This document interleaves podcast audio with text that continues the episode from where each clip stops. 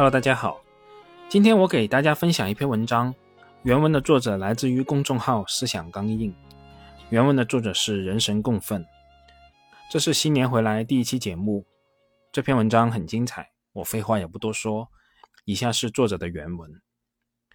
去年全球的投资大师业绩都不怎么好，唯一获得正收益的只有霍华德·马克思的百分之十八点三六。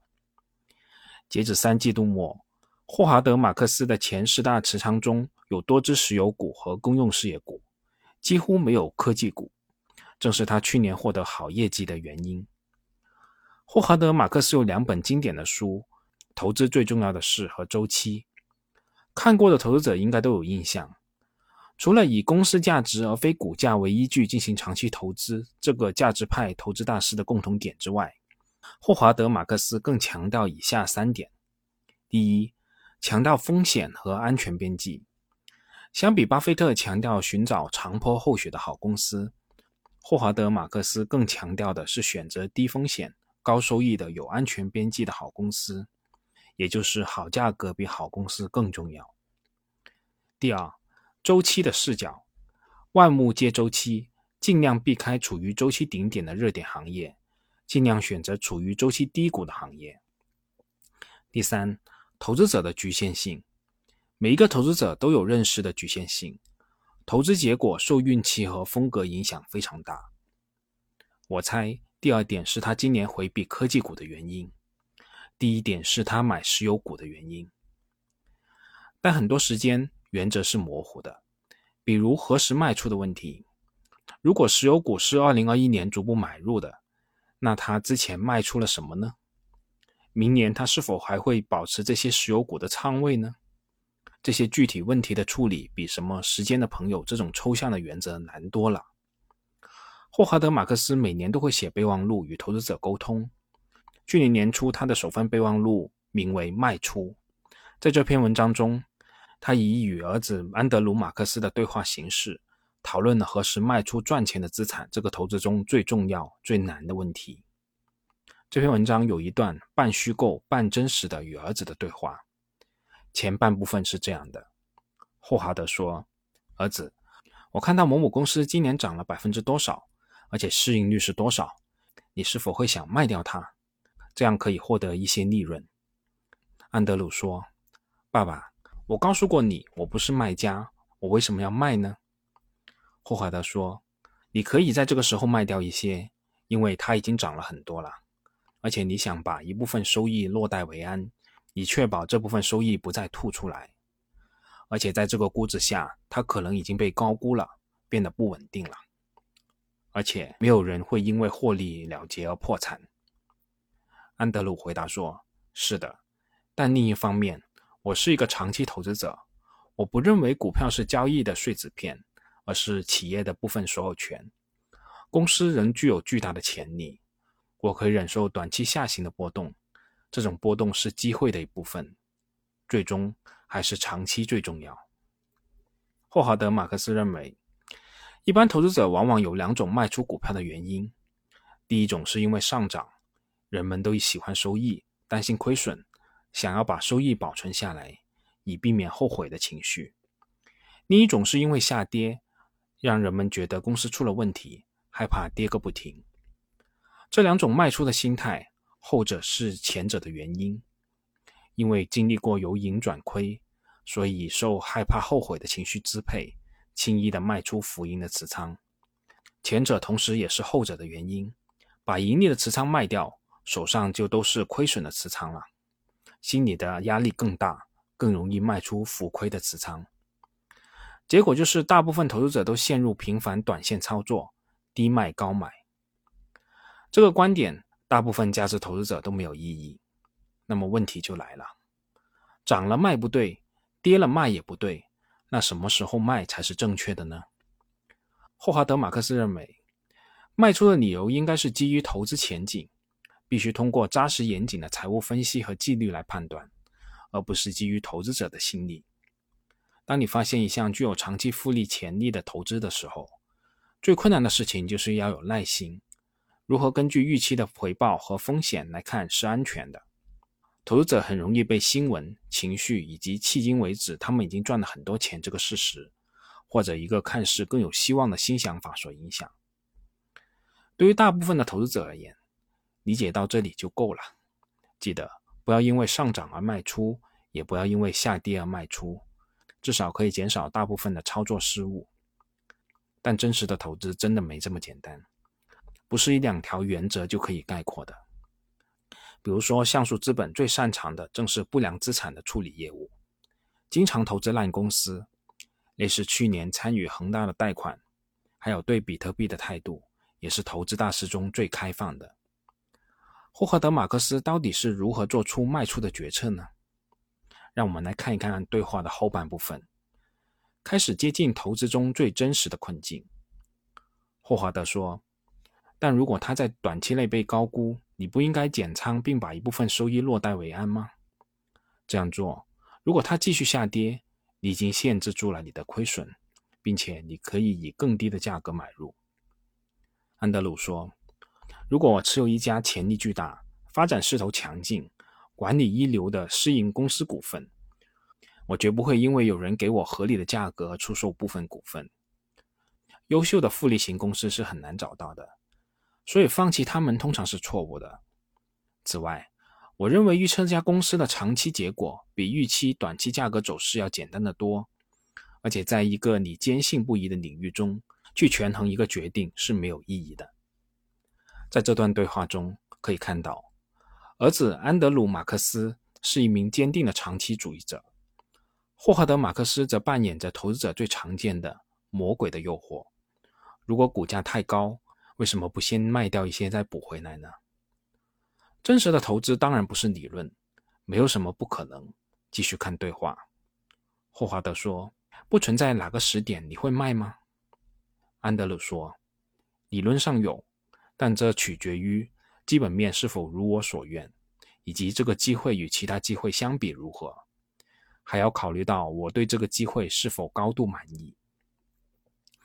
除了股票的价格以外，基金经理还要考虑组合的安全性。”继续看对话，霍华德说：“你在管理一个集中的投资组合，当你投资的时候，某某投资是一个大头寸。”考虑到它的升值，现在它的占比更大了。聪明的投资者集中投资组合，并坚持靠他们所知道的东西获利，但他们分散持股，并在上涨的时候卖出以控制潜在的风险。那现在持股的集中度提升会让我们的投资组合失控吗？安德鲁说：“也许是的，这取决于你的目标。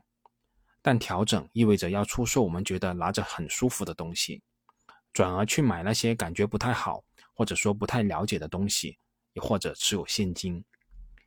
对我来说，拥有少量我感觉坚实的东西要好得多。我一生只会有一些高质量的见解，所以我必须最大限度地利用于此。对于儿子的观点，霍华德基本上是赞同的，但实际上也有一些隐约的担忧。时间的朋友的理论是非常完美的。但问题在于，人不是完美的，人会出现判断的失误，并且很难独自发现这些错误。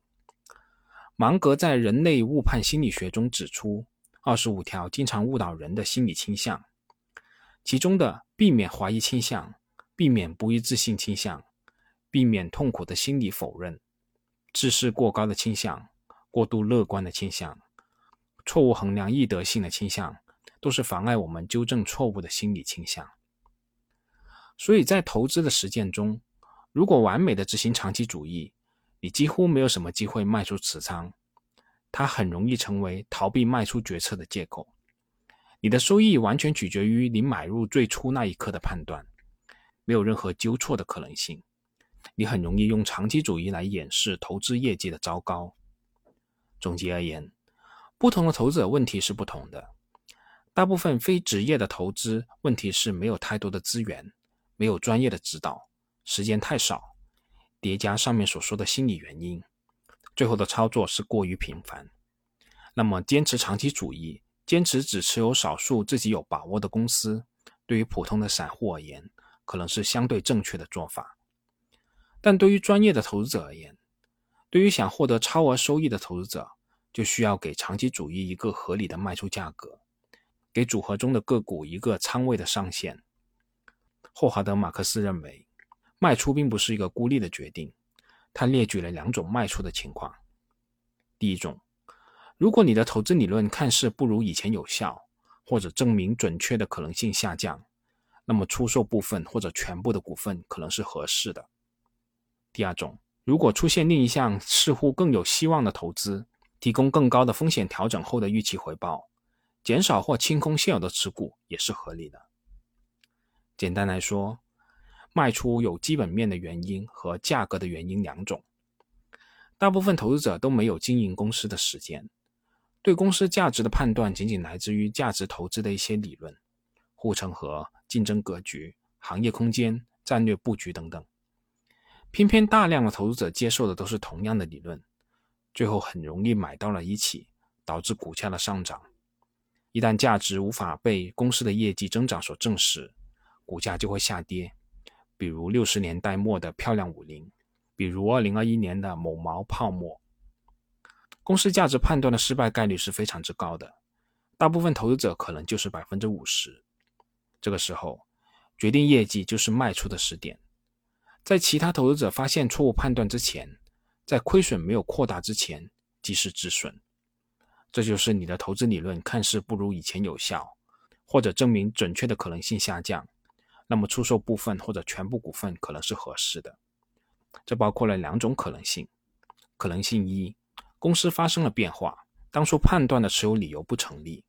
可能性啊，你的判断没有被公司的实际经营所证实。因为投资本身就是对公司未来的预测，这两种可能性其实就是一种投资者犯错了。投资中最重要的是用一张篇幅分析了避免错误，但结论相当无力。任何优秀的投资者都会在不同的时候犯不同的错误。今天正确的做法，可能明天就是错误，甚至避免犯错本身可能也是一个错误。所以在这篇文章中，霍华德·马克思继续肯定长线持股的同时，态度并不像他儿子那么坚定。第二种是出于机会成本的考虑，实际上就是换股。这其实是大部分投资者最经常卖出的原因。比如说，你卖出 A 公司以后，股价下跌，但你却后悔不已。因为你又买了 B 公司，跌得更惨。对于卖出时候考虑的因素，文章中有更具体的描述。你有什么想法可能会产生一个更高的回报？如果转换到新的投资，你会错过什么？如果你继续持有的资产而不做调整，你会放弃什么？如果持有现金比持有先前的资产更好的可能性有多大？简单来说，在任何时候，你都在做选择。要么在持有的 A 公司与未持有的 B 公司之间比较，要么与现金、国债之间进行比较。而你选择哪一个作为比较对象，同样影响你做出的卖出决策。霍华德·马克思选择的是永远在 A 公司与 B 公司之间比较，而不会持有现金。他在文章中阐述了像素投资投资理念六项原则中其中之一。我们不相信正确把握市场时机所需的预测能力，所以只要可以购买价格有吸引力的资产，我们就会保持投资组合的高仓位。对市场环境的担忧可能会导致我们倾向于更具防御性的投资，采取更谨慎的行动，但我们不会去增持现金。相反，巴菲特长时间大量持有现金，特别是在牛市中，这是与霍华德·马克思明显不同的地方。这个区别背后的价值判断是，霍华德·马克思认为，大部分资产的价值大部分时间都是高于现金的，而巴菲特没有那么乐观，于是他选择了回避这个判断。为什么会产生这样的差异呢？我是这么看的：从美国百年的商业史来看，大部分公司都消失在历史长河之中，只有少数公司被高价收购或者成为大的公司。所以从长期而言，大部分公司是跑不赢国债的，但就股市整体而言，长期是稳定跑赢国债的。其中的原因正是少数的超级公司贡献了大部分的涨幅。所以，只要这个公司长期跑赢国债，他们就大概率属于超级公司。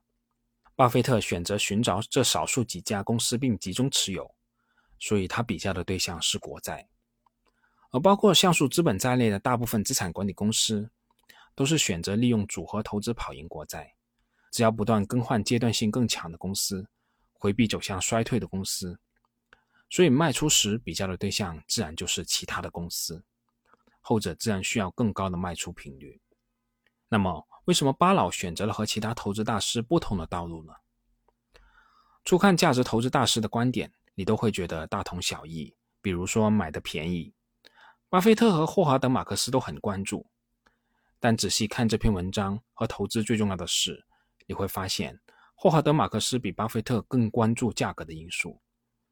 以低于价值的价格买进，在我看来，这才是投资的真谛，最可靠的赚钱方法。再自投资最重要的是，你买的是什么并不重要，你付出的成本才是关键。买入成本是一项投资成功与否决定性的因素。摘自霍华德·马克思二零二一年的投资备忘录。而在巴菲特文章中，至少有一半的篇幅都在讲如何去寻找优秀的企业。但霍华德·马克思在《投资最重要的是》一书中，相关的内容是相对较少的，大部分篇幅都在分析风险、分析价值与价格之间的关系、分析周期与逆向投资。当然了。有人认为，投资最重要的是侧重点就是投资理念，而非公司的分析。那么，讲产业发展的周期一书，作者同样更加关注外部因素，而非公司的质地。结论其实不言自明。相对而言，巴菲特更关注好公司，而霍华德·马克思更关注的是好价格。这个小小的区别会引发一系列的变化。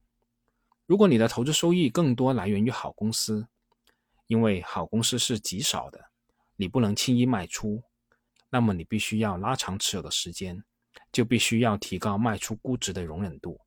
这就是安德鲁·马克思的看法。但如果你的投资收益更多的关注好价格，由于股市的震荡幅度更大，好价格出现的机会要高得多，你就需要随时准备资金捕捉机会，经常做逆向投资，那你的很多持仓都会变短。必须要降低卖出估值的容忍度。好公司与好价格的不同，更多来自于对周期的关注。好价格往往是周期赋予的。霍华德·马克思对周期是非常敏感的。周期不以企业的主观意志为转移。当你持有的长期优秀企业经历着一个较长的下降周期的时候，你是否还会继续坚持长期持有呢？很明显，巴菲特和霍华德·马克思的儿子的答案都是是。但霍华德本人则没那么肯定。周期低谷可以给一个很好的买入价，这一点巴菲特同样在意。但巴菲特的收益是跨周期的，他的很多持仓都是弱周期的消费股，导致他的持仓也是跨周期，来自好公司而非来自好价格。造成差异的原因除了价值观，还有很多，比如文章中说的一个原因。卖出的决定并不总是在投资经理的控制范围之内，客户可以从账户和基金中提取资金。在这种情况下，基金经理可以基于对未来的回报预期而选择出售什么，但决定不出售这个并不在基金经理的选择范围之内。而巴菲特的资金来源于更稳定的保险浮存金，可以使他避免被卖出。在投资最重要的是一书第十九章增值的意义中。霍华德·马克思阐述了像素投资的业绩愿景即实现超额收益的方法，在市场表现良好的时候与市场表现一致，在市场表现不好的时候超越市场表现。仔细分析一下这个愿景，价值投资者在熊市跑赢指数是基本要求，熊市重质，好公司的作用正是在这个时候显现出来，但是在牛市跑平指数。这个要求对于不控制风险的新股民来说容易实现，对投资大师来说反而更难。牛市重势，大部分股票都超过内在价值，却还在上涨，你需要捏着鼻子继续持有。同时，为了警惕突然暴跌的风险，实现市场表现不好的时候超越市场的表现的要求，你需要不断更换将在熊市中表现更好的品种。就像霍华德·马克思在去年持有的石油股和公用事业股一样，所以，如果你相信市场的波动会给你带来巨大的收益，甚至不亚于公司增长的收益。A 股的波动比美股更为明显，那么霍华德·马克思的卖出方法很可能比巴菲特的更适合我们 A 股。以上的就是作者这篇文章的主要内容。从这样一篇文章，我们起码可以得出几个很重要的信息：第一，看似各位投资大师成功的路径都大同小异。其实他们的方法和背后的逻辑可能是完全不同的，这也引申出一个更为重要的看法，就是可能会成功的投资的方式有很多，绝对不像某些夹头们看上去的那么单一和纯粹。也正因为这个体系的多元和非单一结构，才保障了这种方式可以持续的运作下去。最后，其实从这篇文章中，我也再一次感受到，巴老的光辉历程，我们可以瞻仰，可以借鉴。但我们绝对不可以，也不可能生搬硬套，我们也学不来呀。好了，我们这次这么多，我们下次再见吧。节目仅作为我个人投资的记录，所谈及的投资标的不涉及任何形式的推荐，请独立思考并自担风险。